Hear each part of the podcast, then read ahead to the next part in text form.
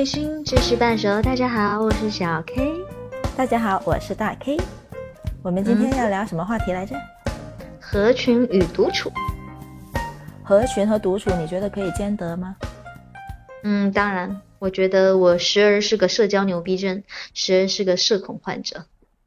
哎，你是怎么样去理解“合群”这个词？其实，应该说是就是会享受一个在群体当中状态的人，那种可以享受在群体当中的那个状态的人。嗯，一样。我的理解好像跟你也是一样的。你最近不是告诉我说，呃，最近有你有很多的社交邀请，但是你不想参加吗？嗯，是的。为什么呀？你是突然间觉得想要独处，还是说突然间对这种社交感觉到厌倦了呢？对我就是这一周我一个人都没有约，其实有约的，但是后来朋友，我本来是有约朋友去爬山，因为我想喝酒，但是原因原因是因为我想喝酒，但是我一个人我不想把那瓶酒背上山，所以。所以我约了一个男生朋友，我说要不要去爬山？我说我带酒，你帮我背。他说 OK，但是他临时他临时发烧了，所以我就自己去爬山。我就自己一个人去爬山，但是我自己一个人爬山，我也觉得很开心，就就很快乐，你知道？因为我最近前上个礼拜，我之前有跟你说过，上个礼拜心情反正就是一直很 down 的状态。然后但我爬完山回来，我就觉得哦，我好像那个能量又回，就是我通过一。个就是两天的独处，我的能量它其实就回来了。嗯嗯嗯，对，我真的很想说，我们这一次应该是第二次断更。上一次的话是因为时间，就是时间上冲突安排不上，但这一次的话断更是真的，我觉得自己的创作力为零。这最近我也是处于一个精神的低潮期，就我没有什么分享欲。对，就啊，总觉得好像，哎，好像又。不知道是烦躁还是怎样，也说不出来，但就觉得好像空空如也，什么都没有。然后我今天就跟一个朋友说起这个事儿，他说：“他说我觉得你需要出来见一下朋友了。”我说相反，我觉得我需要时间独处一下。我说因为我现在身边所有的时间都是跟不同的人待在一起，真的让自己就完全感觉到没有了自己的时间。嗯嗯。然后他说：“哦，对你家里人很多，我家里有六个人，唉，好可怜啊！别用这个词好不好？抱歉。可怜人必有可恨之处，我最最不喜欢用可怜这个词。嗯 我下意识的就说好可怜。真的耶，我最近就真的很很想，就是能有多一点时间独处。”也不是说最近才有这种感觉，就是其实当你忙碌过后，或者是一直处在群体活动当中的时间长了之后，就会有一种想要独处这样的心态。会的，会的，会。嗯嗯嗯，是的。我记得《简爱》里面有过一句话，我把它摘了下来。当我独处的时候，我细想了听到的情况，窥视了我的心灵，审查了我的。情感和理智，我觉得独处就是这样子的，就是你可以在独处的时候，真正的认清自己，然后才能找准自己的定位。你经常在一个人多的环境之下的时候，你会很容易迷失自己的。是的，像你这种就比较自我啊，你这种人格特点比较突出的人，很自我的人，我觉得还没有那么容易被别人带偏。但你说那种没有太。多自我的人真的很容易就会在不同的人群中游走，就会很容易被别人带偏自己，然后寻不到真正的自己是谁，也不知道自己需要什么。是，嗯，有人说人生最高的层次就是学会并享受独处，你觉得有没有把独处这个东西抬高了呢？我觉得太抬高了。我觉得这独处这个事儿就是非常自然而然的事情，是每一个人都要学会的事情。哎，但有的人真的学不会啊。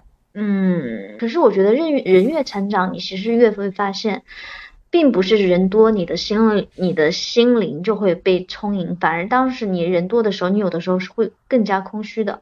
嗯，会啊，会这样子的呀。呃，你让我想到了一种情况，就是一个人害怕独处的时候，就会去寻找人多的地方待着。嗯哼，你有你有过这种时候吗？嗯，有哎，其实我在深圳的时候我就很怕独处，特别是周末的时候，所以每一个周末我都会我都会出去。那个时候我记得我我其实为了我其实不喜欢泰拳，我就是为了不想一个人待在家里，我我去学泰拳啊，去健身房啊，然后怎么就是去参加各种活动。我那个时候就是没有办法接受待在家里这件事情。如果没有人约的话，我会很慌到一种什么程度，我就会去。我当时住在罗湖嘛，我就会去金光华那边。就坐在那里，我看到人来人往，我会心里好受一些。嗯，那个时候我觉得是因为我自己的心不定，然后我自己没有安全感，那还是一个自己的问题，对不对？是，就我觉得一个人的孤独感越重的时候，他就是越想去寻找那种热闹，对，就越想到人群中去。对我以前也有过这种感觉的。好，我刚刚去澳洲的时候就有很明显的这种感觉。嗯嗯，一个人就飞到。另外一个国家去，其实对于我来说，距离不是问题的。从北半球飞到南半球，这个距离好像很远，但是我没有这个概念的。对，主要那种孤独感是因为家里亲戚带给我的那种感觉，就是我觉得我去到那里好像不被接纳，没有家里人带给我的那种感觉，我就觉得好像就只有一个人。然后当时候呢，就跟那个时候我在深圳其实感觉是一样，对，一样的，一样一样的。而且我又不信教，什么基督啊、佛教那些教我我都不信的。对，我我不是说呃觉得相信这东西迷信，不是这个意思。我只是觉得那些宗教的东西，如果我不懂，而且我的心没有说很虔诚的去信仰它的时候，我没有必要说去参加不同的教会，去参加他们的礼拜，是不是？是，但是那时候我在澳洲的时候，刚好遇到了好几个基督教吧，不知是基督教还是天主教，刚好遇到他们在传教，而且那边传教士特别多。那时候我就是因为害怕孤独，所以我就觉得那一群人带给我的感觉，都会觉得他们特别的真实温暖。所以那时候参加了很多礼拜，去到那些教堂啊，然后跟他们一起祷告啊。但其实他们的这种方式模式，并不是我喜欢的。我其实，我其实打心里不喜欢参加这种活动，嗯，但仅仅是因为我觉得我可以到人群中去，我可能可以结交到更多的朋友。对，然后你后来你后来发现，其实这样并没有给你带来什么帮助，所以后来就不去了，对吗？对，我发现其实并不会因为这样子而消除自己的孤独感，对，反而就会给自己增添更多的心理压力。我觉得。我其实有跟你做过一样的事情，但我不是去教会，我是去参加一些佛教的一些组织。但是后来我发现，在那里我根本完全是格格不入。当然大家都是好人，但是就是跟我不搭。就是当我处在那个群体的当中的时候，我感觉还不如我自己独处。对对对，虽然那一群人都是善良的人，他们的心地很好，对，也是在做好事，但是。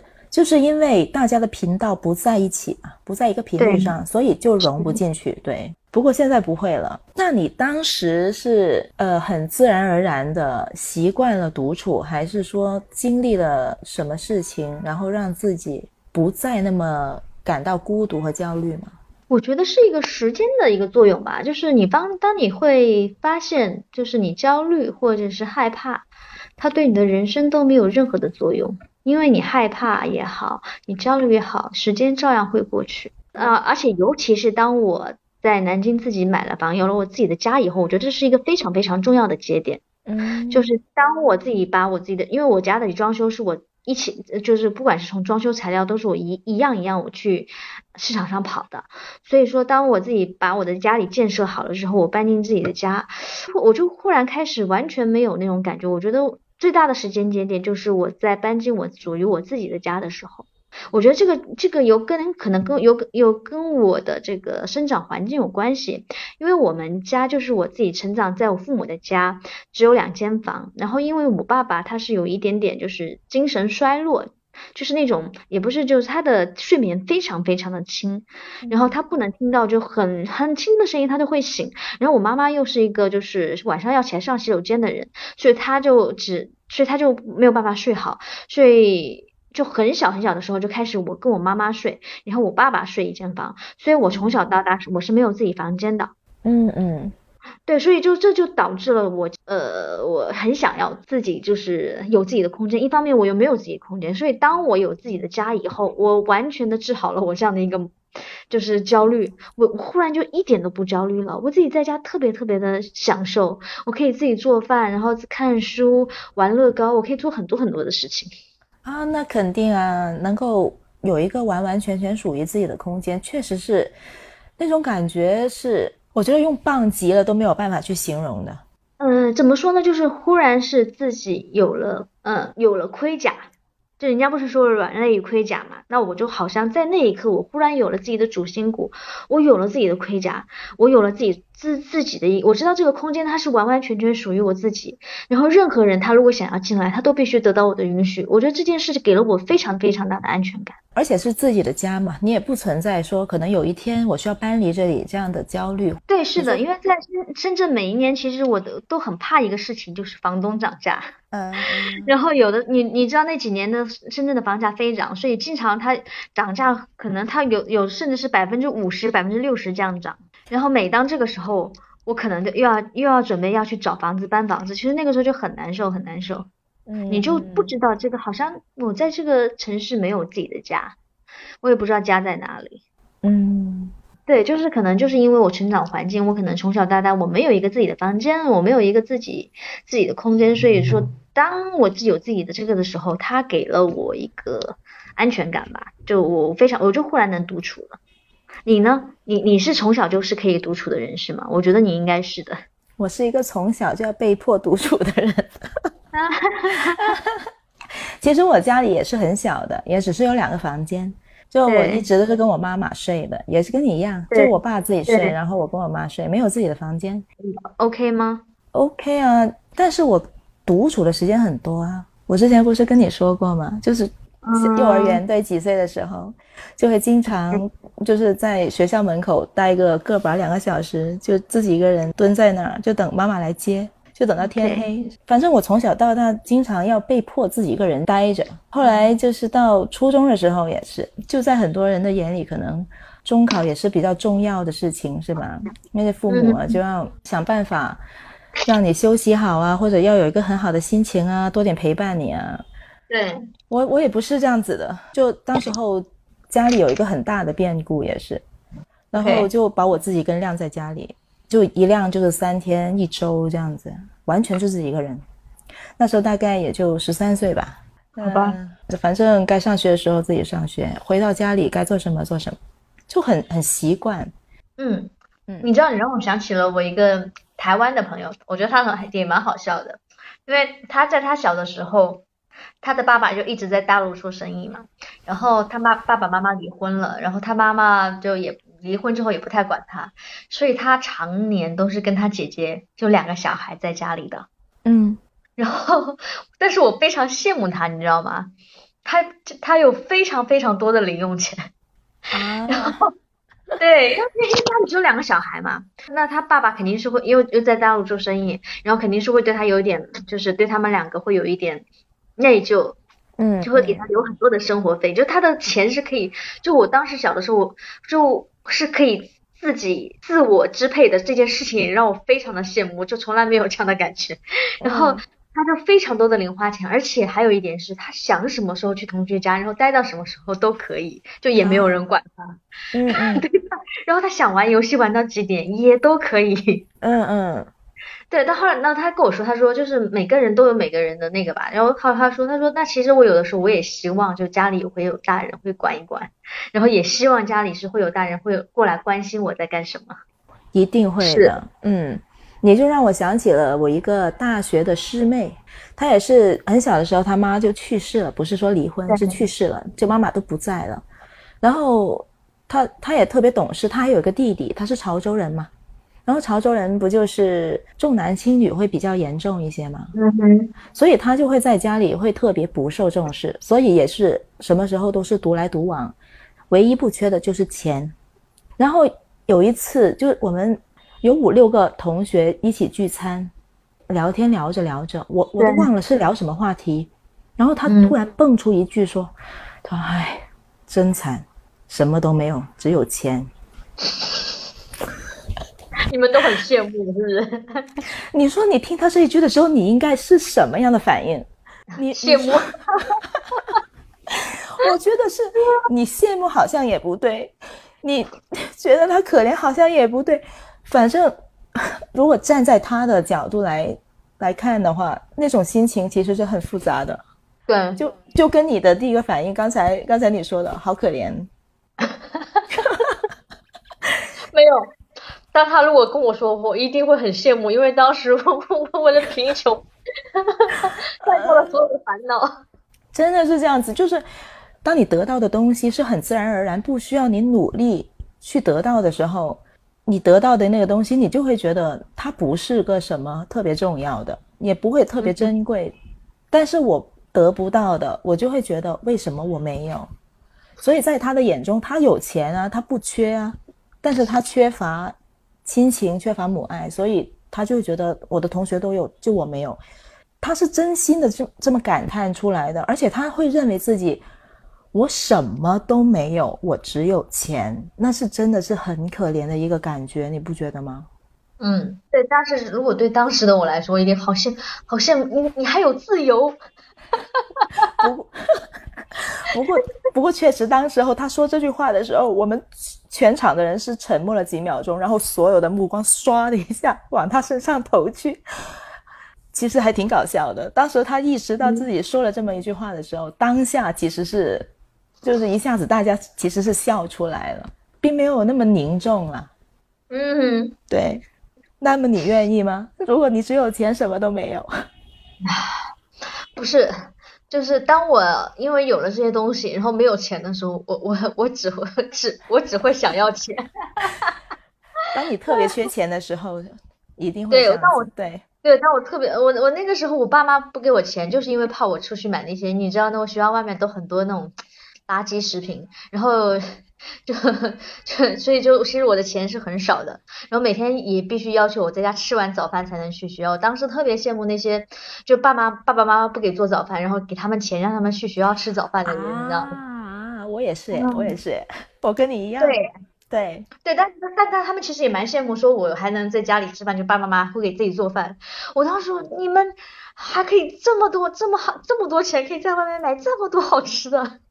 确实是这样子的，就是你缺什么，你就会想要得到什么，然后你的关注点都在那些你你还没有得到的东西的身上，对，很正常的。对我们好像扯得很远啊。哎，回来回来回来回来回来。你应该是一个会经常有不合群的时候这样的一个人，是不是？嗯，会，就是也不是说，就是我就好像啊，我非常的喜欢我们两个人面对面沟通，但是我我其实不太喜欢，就是就比方说啊，你看你还记得吗？就之前的时候，我们刚开始见面是你在你们公司办酒会，然后我去参加，对不对？嗯，但是那在那个时候我是没有多说话的，对不对？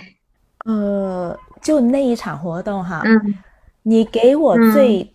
深刻的一个画面，就是你进来的那一刻，以及你走到前面来问我要那个酒鼻子。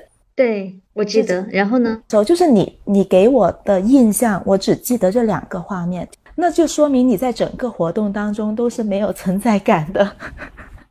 对我我不太怎么说话，就是在一个集体活动中，我不太会去说话。就但是说我非常的会喜欢两个或者三个人这样子，就是我很放松的状态，就是我知道我跟你沟通是能沟通下去的这个状态的时候，我才会比较多的说话。就我觉得这也算是就合群跟独处吧，就是就我只有在我很舒服的时候，或者是你说合群也好的时候，就是这个群体是我让我很安全的时候，我才会表现。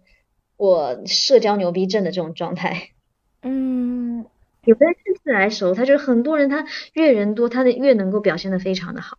我真的有认识我的朋好好朋友，也是我非常喜欢的一个女生，她就是人来疯，她就是能够特别自然，她很享受在那种人群中的一个就是 social 的一个状态，然后很，就是她就是她就是非常的，她不她根本不是装，她就是很 enjoying。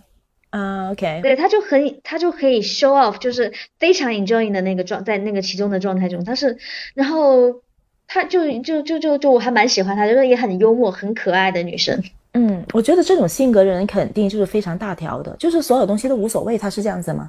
对对对对，他就是非常的大条，然后就我很喜欢这样的性格的人。嗯嗯，我也是，我也会，因为我自己不是这样子的。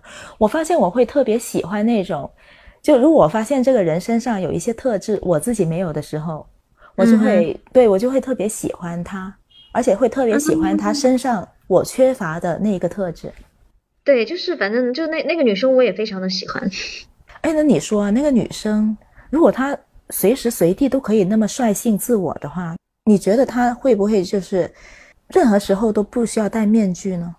嗯，她基本上，呃，我我见过他基本上没有啊，就他能够他能够 做到，就是他工作非常的努力，但是如果他碰到其老板他有他觉得不合理的要求，他也会非常非常严肃的，就是直接说回去。他说：“我觉得你说的不对。”嗯，不过我觉得，就戴面具也不不一定说是虚伪了，就很多的时候可能只不过是一种社交礼貌的需要。那你可能需要就是掩饰掉一部分真实的自己。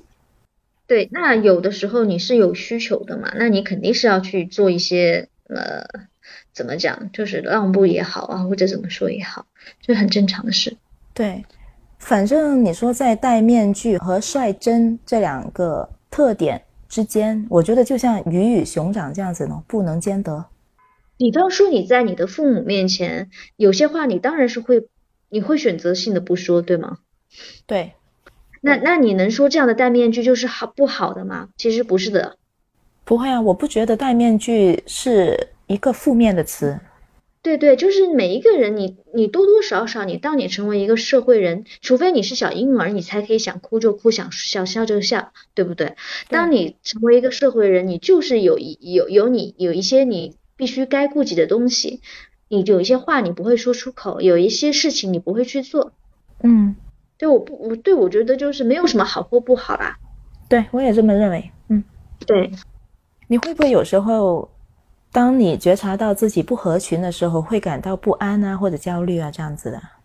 啊，也没有，就我我觉得我还蛮自洽的一个人，就是比方说不不合群，也没有说完全不合群，就好像你看我去参加酒会，我不说话，我也没有觉得我不合群，哪怕就可能是当时你们说东西我不感兴趣，我可能就会放空。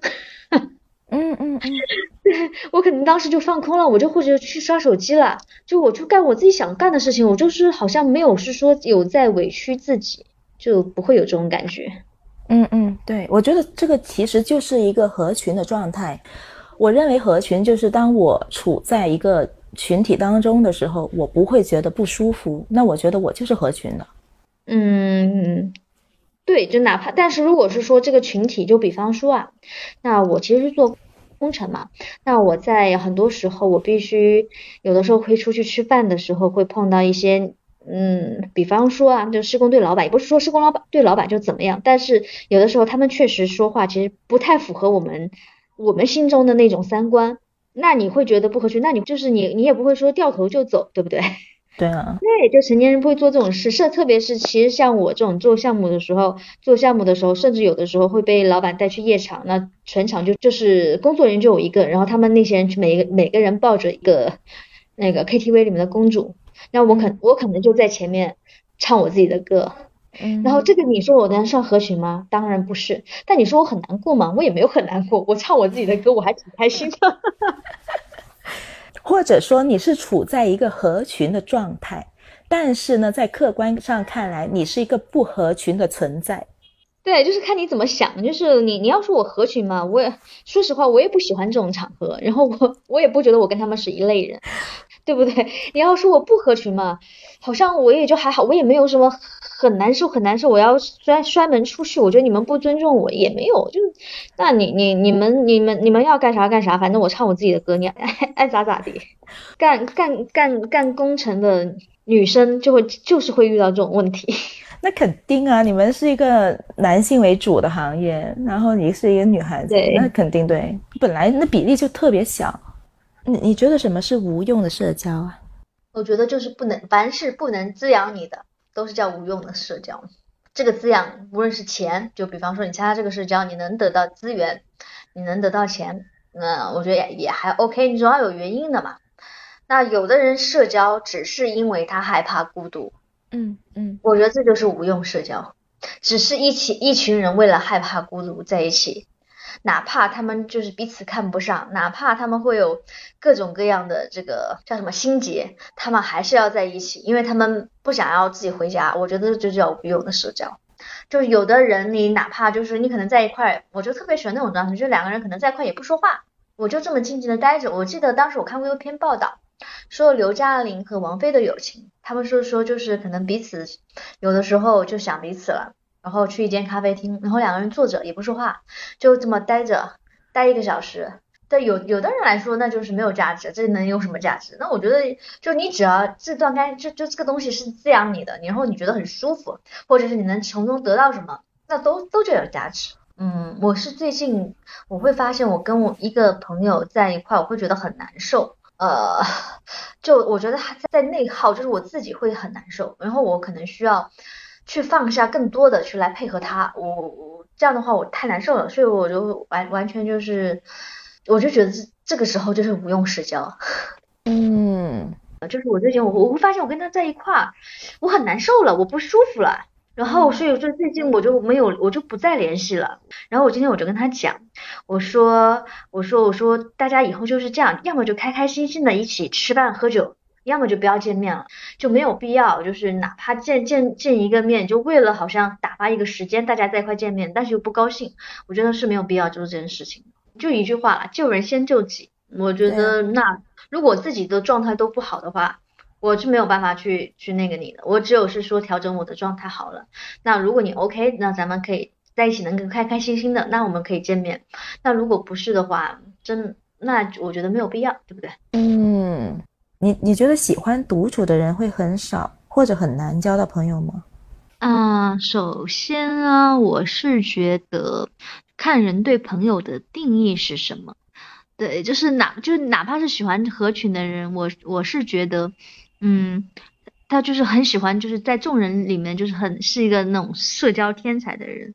那真的对他来讲，那些。认识的人，我觉得就在我们的人生过程当中，其实绝大部分都是认识的人，真正能称为朋友的人是很少很少的。你会这样觉得吗？认同。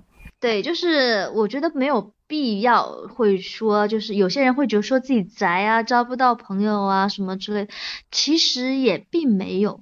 就我很讨厌人家说什么交朋友怎么怎么样，我就我我不觉得就是交朋友是一件很怎么说，人家好像是觉得这是一件特长，这是一件很厉害的事情，我并不是这样觉得呀。对不对？哎，我倒觉得就是喜欢宅和喜欢独处是两个概念来的。对，我觉得喜呃不是我我不是觉得不是喜欢宅，有些人是被动。我说我我觉得要看啊，这个独处是你主动分主动的。还是被动的，当然你说如果是喜欢的话，那当然是，那当然不会是说很难交朋友。但是如果你是被动独处的人哈，你是不得不独处，因为你是缺缺少了一个人与人正常的一个交际的能力而导致你被动的独处，那确实是对，对吧？如果你是主动，对，如果你是主动的去喜欢独处的人，并不是。不代表是说你很难很难，就是你你你，那你是我是愿意还是不愿意嘛？对，就好就好像单身一样，那有些人是主动的单身，主动的单身和我被迫的单身是完全两回事。没错，我觉得一个人能够真正的享受独处，喜欢独处，他是可以在独处和群体社交之间游刃有余的，自主选择的。就我需要去社交的时候，我就可以去。嗯哼。那小 K，你觉得在合群与独处之间，你有什么想要总结的观点吗？嗯，其实我觉得就是我像我们之前有沟通过的，我不管觉得什么合群和独处其实都不重要，重要的是我们的内心是否充盈，是否我们是是否是去真心的接受这自己当下的一个状态，我觉得这才是最重要的。嗯嗯，那你呢？呃，我觉得合群。不是必要的，就是要看圈子是否合适自己。我觉得一个人没有必要强求自己改变自己去适应每一个社交圈子，让自己融进去。我觉得没有这个必要。只要那个圈子是合适我的，那我当然是可以融进去的。而且这个时候，就当你遇到志同道合的人的时候，合群是一个很自然的结果。就你根本是一个无意识的驱动。但是独处，我觉得是要学会的。一个人想要独处的时候，就应该放肆的去享受一个人的快乐，因为我觉得独处是一种很好的休息和自我调整的方式。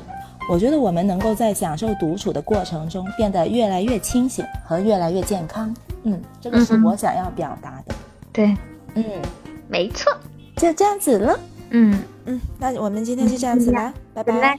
嗯，Good night。